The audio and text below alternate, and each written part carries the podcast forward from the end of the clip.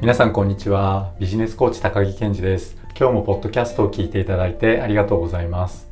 僕はいつもコーチングセッションを通じてたくさんのビジネスのお話をしています。お勤めをしているビジネスパーソンと日々の業務でパフォーマンスを上げることであったり管理職の方とメンバー一人一人がもっと活躍できるようにするお手伝いをしたりもちろん副業をこれから始めようという方がご自身のビジネスを通じて稼げるようになるお手伝いや副業を継続するために日々変化していく環境の中でどんな風に行動していくかというお話などもします。多くの自分一人で副業を始めた方は副業のことを話す話し相手ってなかなかいません。お勤め先で副業が解禁されていても解禁されていなくてもお勤め先で副業の話をすることってまあまずないと思いますよね。でそんな方たちが僕に話をすることによって考え方や心の整理がついて次に自分がなすべきことが明らかになっていきます。人に話すというのは整理という点でとても効果的なのですね。話すという点で言うと外出自粛が始まって以降現在でも多くの方が取り組んでいる在宅勤務テレワークですが実際にやり始めて多くの方がおっしゃっているのは雑談って無駄じゃなかったんだっていうことです。今日は雑談無駄話が無駄ではなかったという話を3つの視点でしてみようと思います。このチャンネルでは週末企業副業経営ビジネスやライフスタイルの最適化についてお伝えしています。ご興味のある方はぜひチャンネル登録をお願いいたします。仕事柄本業副業を問わず様々な業種のそして様々な職層のビジネスパーソンの方とお話をする機会があります。今回の外出自粛から始まった在宅勤務テレワークによってご家族以外の方と話をする機会が激減したビジネスパーソンの多くから雑談って大事だったんだっていう声を聞いています。今日は雑談無駄話が無駄ではなかったっていう話を3つの視点でしてみようと思います。この点を理解することでお一人お一人がどんな風に雑談がなくなったことを補っていけばよいかのヒントにしていただければと思っています。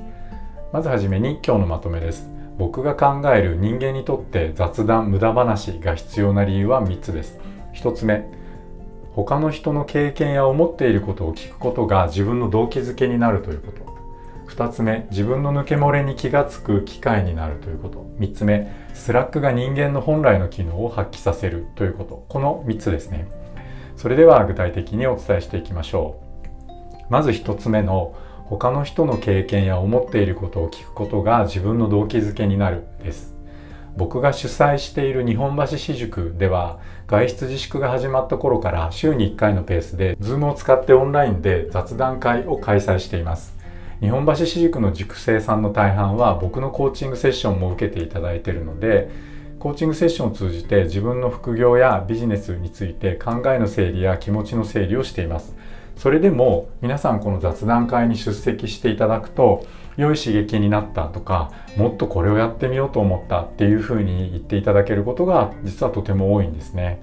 でまた塾生の皆さんは本業副業問わず様々な業種の様々な職種そして様々な職層のビジネスパーソンの方たちなのでほとんどの方たちが2つの顔を持ってるわけですね。だから本業の立場から考えること感じること副業の立場から考えること感じることがあるはずですので皆さんとても立体的な思考をすでに持っていらっしゃる。でこういう方たちにとっても一層刺激になりやすいっていうのはすごく興味深いとこですよね。雑談無駄話をすることが無駄じゃない理由1つ目は他の人の経験や思っていることを聞くことが動機づけになるということですね。次に2つ目です。自分の抜け漏れに気がつく機会になる。です。少し前のあるクライアントさんとのコーチングセッションでのことです。その方は在宅勤務を中心に今動いていらっしゃるんですが在宅勤務になって特定のタスクにはすごく没頭できるようになったのだけども先日1つの案件の中にあった2つの事案のうちの1つを見落としてそれがちょっと失敗しちゃったっていうお話だったんですね。で、まあ、それがショックだったのでタスクの抜け漏れを防ぐにはどうしたらいいかっていうことをコーチングのセッションでお話をしました。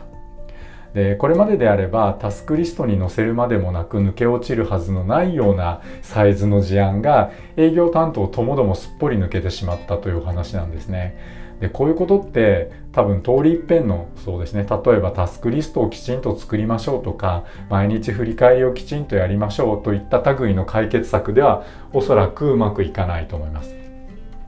在宅勤務開始以前と在宅勤務をやっている今の自分の働き方や行動パターンをそのクライアントさんには整理していただきました。そしてそのクライアントさんがふと雑談が自分の抜け漏れが気がつく機会になっていたっていうふうにおっしゃったんですね。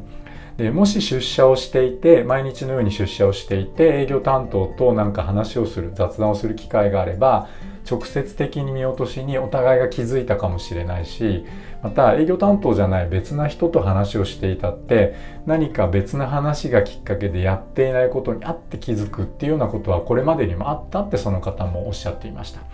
確かに僕自身もそう言われて考えてみると誰かと何気なく話をしていてああこれってって別な場面で使える何かに気が付くことって結構あるなって改めて思います。雑談無駄話をすることが無駄じゃない理由2つ目は自分の抜け漏れに気が付く機会になるということです。最後3つ目ですね。スラックが人間本来の能力を発揮させるからです。行動経済学の世界にはスラックという言葉があります。スラックという言葉は直訳すると緩いとかたるんだという意味なのだそうですがいつも時間がないあなたに欠乏の行動経済学という本がありましてでこの本によるとお金とか時間などの欠乏が人間の判断力や処理能力に大きな影響を及ぼしているというふうに言っています。それの解決のヒントとしてスラックを設けること。本書ではスーツケースを荷造りした時の隙間に例えて説明をしているのですがその他いつもスタッフが忙殺されていた病院で手術室を常に一つ空けておくようにすることで状況が改善された実際の事例なんかも紹介されています。そうですね僕なりのイメージで言うと例えばパソコンの CPU が稼働率がずっと100%であり続けるとその CPU 本来の機能を発揮できなくなるのと発揮できなくなるのと同じようなことかなっていうふうに感じました。人間の頭も心も100%稼働をし続けてしまうと人間本来の能力その方本来の能力を発揮できなくなるんだろうと思います。雑談の時間を用意するって時間のスラックでもあり思考のスラックでもあり心のスラックでもあると思うんですね。雑談会をやっていて改めてそんな風に感じています。雑談無駄話をすることが無駄じゃない理由3つ目はスラックが人間本来の能力を発揮させるからです。それでは今日のお話まとめておきましょう。仕事柄本業副業問わず様々な業種のそして様々な職層のビジネスパーソンの方とお話をさせていただく機会があります。外出自粛が始まって以降現在でも多くの方が取り組んでいる在宅勤務テレワークですがそんなビジネスパーソンの方たちとお話をしていて最近よくお聞きするのが実際にやり始めて結構多くの方が感じている雑談って無駄じゃなかったっていうお話なんですね。今日は雑談無駄話が無駄ではなかったというお話を3つの視点で考えてみました僕が考える雑談無駄話が無駄ではないポイントは3つ。1つ目は他の人の経験や思っていることを聞くことが自分自身の動機づけになることがあるということ。2つ目は雑談が自分の抜け漏れに気がつく機会になるということ。3つ目はスラックが人間本来の能力を発揮させるか。この3つです。是非このお話をヒントにテレワークによってなくなってしまった雑談無駄話を効果的に補填する方法を模索するヒントにしてみてください。今日のお話が面白かった役に立ったと思う方はぜひチャンネル登録もよろしくお願いいたします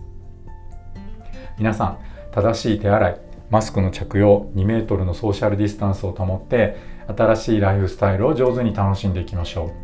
湿気の多い日が続いているので水分補給とか換気にもぜひ気をつけて毎日を過ごしてみてください。それでは今日はここまでにしたいと思います。今日もポッドキャストを最後まで聞いていただいてありがとうございました。バイバーイ。